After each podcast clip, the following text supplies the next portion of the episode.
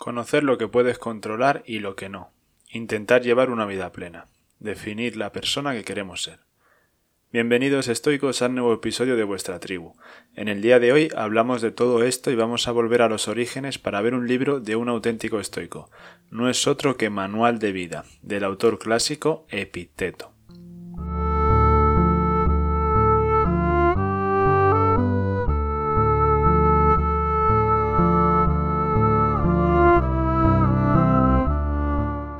Epicteto no fue un autor al uso, sino que sus enseñanzas nos llegaron a través de sus alumnos.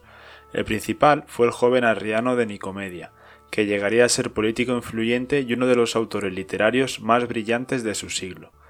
Como decimos, siguió las clases de Epicteto, anciano por entonces, que ya era un filósofo estoico de cierto renombre, que nunca quiso escribir una sola línea, pero cuyas enseñanzas y personalidad causaron tal impresión en el joven arriano que, consciente del interés de lo que oía en la escuela, anotó cuidadosamente tanto las explicaciones del maestro como las conversaciones que éste tuvo con oyentes habituales y visitantes ocasionales. Sus enseñanzas, sencillas y profundas a la vez, van dirigidas simultáneamente al corazón del ser humano, al que quieren acompañar en su búsqueda de la felicidad, y a su intelecto, que necesita apoyarse en el ejercicio de la sinceridad, la equidad y la coherencia. ¿Quién era aquel maestro? Epicteto nació en Hierápolis entre los años 50 y 55 y fue esclavo en Roma probablemente desde su niñez.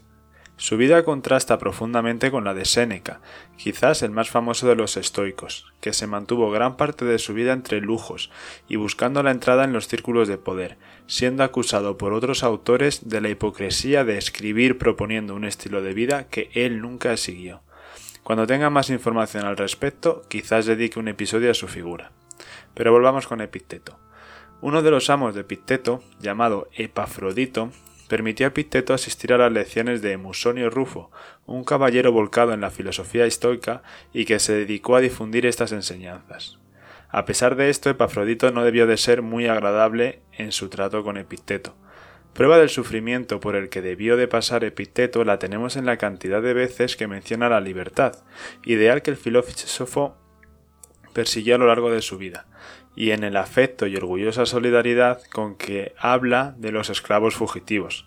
Por ejemplo, dijo ¿Con qué cuentan al abandonar a sus dueños? ¿Con campos o con servidores o con vajillas de plata? Con nada, sino consigo mismos. En esto a mí Epicteto me recuerda a Cervantes y su Quijote. Pero Epicteto no necesitó recurrir a la fuga, pues Epafrodito le concedió la libertad, seguramente cuando ya era más que adulto. Sabemos que ya era libre en el año 94, cuando le alcanzó la expulsión de los filósofos decretada por Domiciano, y entonces fue cuando comenzó la etapa de su vida por la que ha merecido un puesto en la historia, abandonando Roma y estableciéndose en Nicópolis. Las enseñanzas de Epicteto le trajeron buen número de discípulos, y no es de extrañar, porque todavía hoy sus palabras son un bálsamo para el corazón angustiado. Los individuos de la buena sociedad romana se preocupaban por alcanzar cargos, por obtener riquezas, por conseguir que sus seres queridos se comportaran como ellos deseaban, y Epicteto les recomendaba prestar atención solo a lo suyo propio, comportarse de modo acorde con la naturaleza y con los mandatos de los dioses, apreciar por encima de todo la propia dignidad y la propia libertad, no dejar en manos de nadie ni de nada la propia serenidad, esforzarse por aceptar mansamente y sin aspavientos lo que les enviaba el destino, y muchas otras enseñanzas más. En Epicteto estas recomendaciones van acompañadas de ejemplos o comparaciones extraídas de la observación del comportamiento humano, ejemplos en los que se evidencia una mirada profundamente filantrópica. Con él, uno raramente tiene la percepción de estar siendo criticado o reprendido, sino que más bien producen la sensación de que es simplemente alguien con más experiencia que, al transmitírsela, te permite intuir el camino y sus dificultades para evitarte extravíos. El, personaje que nos presentan las disertaciones era una persona sencilla, digna, paciente, sociable y sobre todo serena. Habiendo hecho esta introducción, podemos ya comenzar el libro. Os adelanto que, aunque sea muy didáctico y use ejemplos de la vida cotidiana para sus explicaciones, no deja de ser un libro de filosofía, y como tal quizás requiera de tu atención plena. Habiendo hecho este aviso, comenzamos.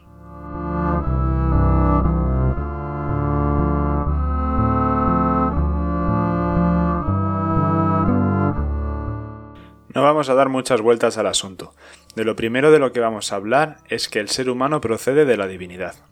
Para convencernos de esta afirmación, vamos a comprobar en qué se distingue el hombre del resto de los animales. Los atributos que nos diferencian son la sociabilidad, la lealtad, la cautela y comprender lo que se hace. Seamos sociables, leales, cautelosos y con control sobre nuestros actos, pensamientos y sentimientos, y seremos como dioses y podemos actuar correctamente porque la divinidad, nos concedió capacidades libres de impedimentos que dependen de nosotros. Son nuestras facultades que nos permiten sobrellevar dificultades. ¿Qué piensas que haría que habría sido Hércules si no hubiese existido el león y la hidra y la cierva y el jabalí y unos cuantos hombres malvados y salvajes? ¿Qué habría hecho si no hubiese existido nunca nada de eso? ¿No es verdad que se habría dedicado a dormir bien arropado? Así que lo primero no habría llegado a ser Hércules, toda la vida adormilado en tal molicie y tranquilidad. ¿Qué utilidad habrían tenido sus brazos y el resto de su fuerza y su firmeza y su nobleza si no le hubiesen movido y hecho actuar tales circunstancias y situaciones? Date cuenta tú también y fíjate en las facultades que tienes, y al verlas exclama Envía a Zeus las circunstancias que quieras, pues tengo los recursos que tú me diste no solo nos concedió esas capacidades con las que podemos soportar todo lo que suceda sin vernos envilecidos o arruinados por ello, sino que también las hizo absolutamente dependientes de nosotros, sin ni siquiera reservarse a sí mismo ninguna fuerza capaz de obstaculizarlas o ponerle impedimentos.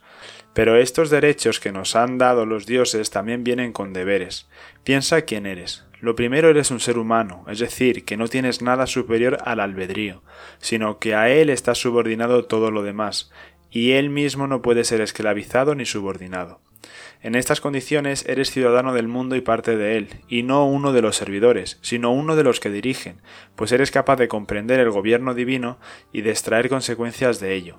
Esta es otra de las diferencias con los animales. Ellos también se hacen representaciones del mundo y las usan para navegar en él, pero una cosa es el uso y otra la comprensión.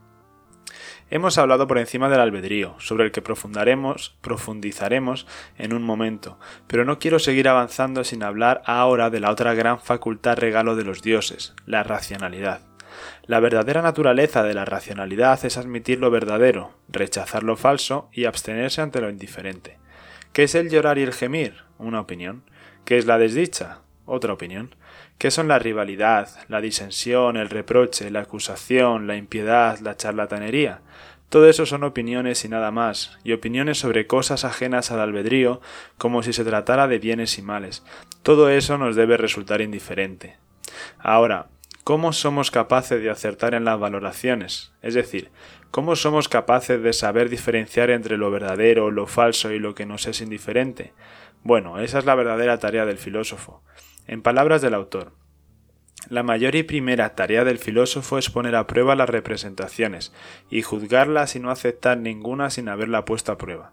Aquí va un heurístico o un atajo para saber detectar aquello que es bueno. La esencia del bien está en lo que depende de nosotros. Si comprendes esto, no querrás ser general, ni político, ni cónsul, sino libre.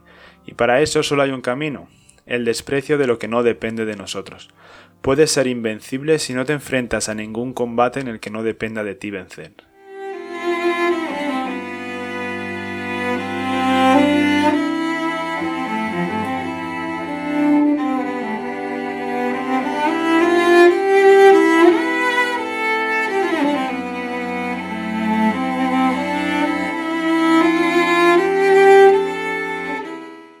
Pero al hablar de lo que depende de nosotros o de lo que nos es ajeno es una forma de hablar del albedrío. Hemos hablado de representaciones o interpretaciones de la realidad, del bien, del mal y de lo, de lo que nos es indiferente. Pero esta explicación se queda coja si no hablamos del albedrío o nuestra capacidad para actuar de forma correcta, que al final es el objetivo último de toda filosofía o religión, pero también de nuestra capacidad de fallar y de no estar a la altura.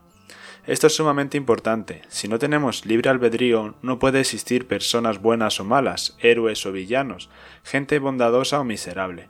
Al fin y al cabo, si no existe albedrío, esas personas solo están siendo víctimas de su biología o de los deseos del dios de turno. Aquí va una de las enseñanzas más importantes del autor y del estoicismo, así que presta atención.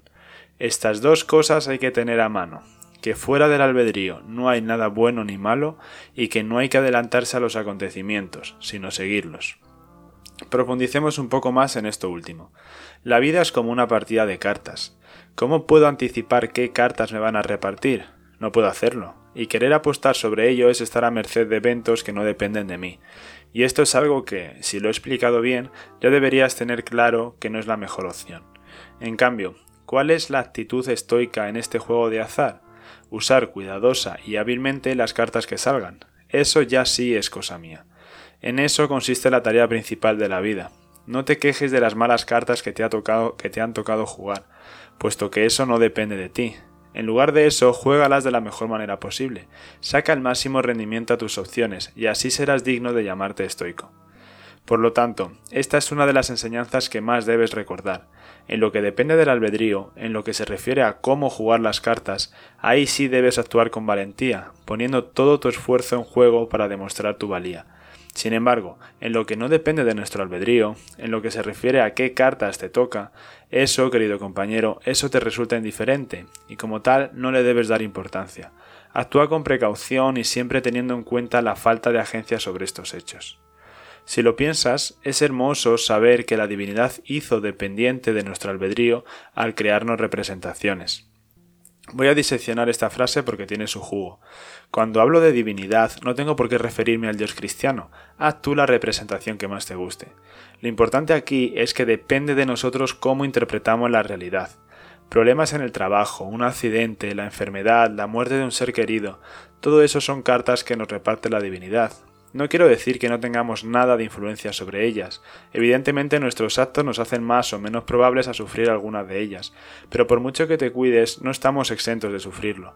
Lo que nos dice el estoicismo es que nosotros no debemos preocuparnos por el reparto de estas cartas, sino por jugarlas de la mejor manera posible, de interpretarlas como lo que son, hechos sobre los que tenemos poco control y no debemos pasarlos lamentándonos sobre ellos, sino buscar la mejor manera de actuar y ganar los combates que sí dependen de nosotros. Y después de todo lo que hemos hablado, llegamos a la última parte del podcast, en el que hablaremos sobre la educación y la filosofía. Lo primero que nos dice el autor es que la educación consiste, por un lado, en aprender a querer las cosas tal y como son, tal y como las ordena el que las ordenó. Por ejemplo, ordenó que hubiera verano e invierno, fecundidad y esterilidad, virtud y maldad, y nos dio a cada uno de nosotros un cuerpo capaz de enfermar y de morir. Así pues, es preciso que vayamos a la vida teniendo presente esta ordenación, no para cambiar sus fundamentos, pues ni nos está permitido ni sería mejor, sino que siendo las cosas que nos rodean como son y siendo su naturaleza como es, nosotros mismos tengamos nuestro parecer amoldado a los acontecimientos. El segundo aprendizaje que nos proporciona la educación es el de distinguir lo propio de lo ajeno, algo de lo que ya hemos hablado con profundidad previamente. Y habiendo aclarado lo que supone la educación, pasamos a aquello en que consiste la filosofía. La filosofía tiene su punto central en prepararnos para lo que nos suceda. En palabras del autor, el filósofo debe amortizar su propia voluntad con los sucesos, del modo que ni suceda en contra de nuestra voluntad algo de lo que sucede, ni deje de suceder algo de lo que nos sucede, cuando nosotros queremos que sí. Si sigues este principio conseguirás pasar la vida sin tristezas, sin miedos, sin perturbaciones, de acuerdo con uno mismo y cumpliendo los comportamientos que se te esperan como padre o madre, hijo, ciudadano. Pero, ¿Cómo podemos llegar a conseguir actuar de esta forma? Necesitamos aprender que la divinidad que la divinidad existe y que tiene providencia de todo y que no es posible pasarle desapercibido no solo al obrar, sino tampoco al pensar o sentir. Y luego, ¿qué características tiene? Pues es necesario que el que quiera agradarle y obedecerla intente en la medida de lo posible asemejarse a ella tal cual lo halle. Si la divinidad es leal, también tú has de ser leal. Si libre, también libre. Si bienhechora, también bienhechor. En resumen, hacer y decir todo lo demás como partidario de la divinidad. Esta libertad para pensar y obrar no llega sola, ni es un derecho de nacimiento.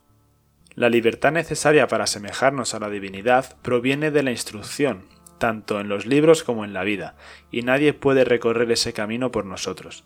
Es preciso velar, esforzarse, vencer ciertos deseos, apartarse de tus familiares, ser despreciado por mocosos, objeto de burla para los que te salgan al encuentro, ser menos en todo, en gobierno, en honras, en tribunales. Una vez hayas estudiado bien esto, si estás de acuerdo, acércate si quieres obtener a cambio impasibilidad, libertad e imperturbabilidad. Tienes que tener en cuenta que opones tu esfuerzo en lo interior o en lo exterior, pero que esta es tu decisión. Y con esta parte, con la responsabilidad que supone decidir poner esfuerzo en tu interior o en lo exterior, acabamos el podcast. No obstante, no quería despedirme sin hacer antes una pequeña reflexión personal que dejo abierta para todos mis escuchas. Durante todo el libro se nos habla del albedrío, de las decisiones que debemos tomar para actuar conforme a la divinidad, y de los esfuerzos y sacrificios que debemos hacer.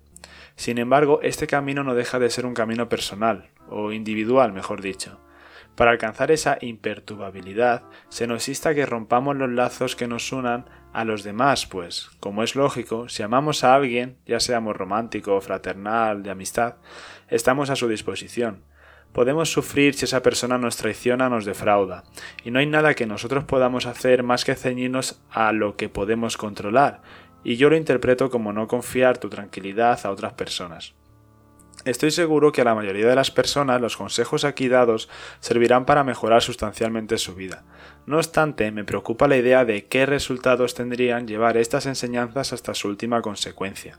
Lo mismo que ocurre con el budismo, creo que renunciar a aquello que nos hace humanos hace de la vida algo incompleto, mutilado. No dejarnos arrastrar por las emociones es un consejo que aplicaría de todas todas, pero alcanzar la imperturbabilidad del sabio o del iluminado, por seguir con la comparación, creo que conlleva unos sacrificios que, al menos yo, no estoy dispuesto a pagar.